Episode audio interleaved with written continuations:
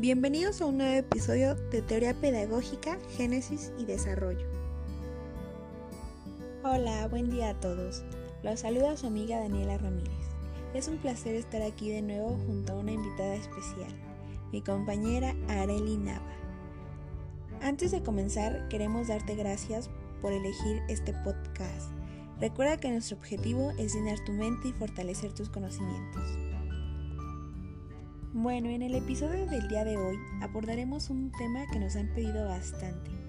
Los estudiantes de la UPN 291 de Tlaxcala en la licenciatura de Pedagogía.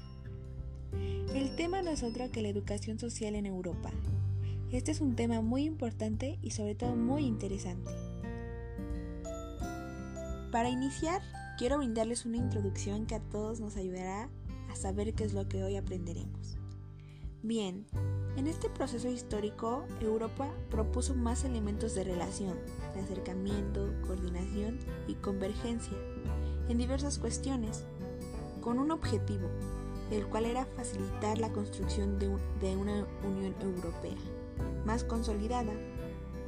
Como tal, el contexto europeo, la educación gira en torno a cuestiones como la construcción de un corpus teórico, la formación que debe desarrollarse y el estatus profesional. Sin embargo, la atención de la Unión se centra principalmente en una confluencia de la formación y la homogeneización de la profesión y no tanto en el ámbito de la conceptualización o del corpus teórico en los que la formación y la profesión deberían sustentarse.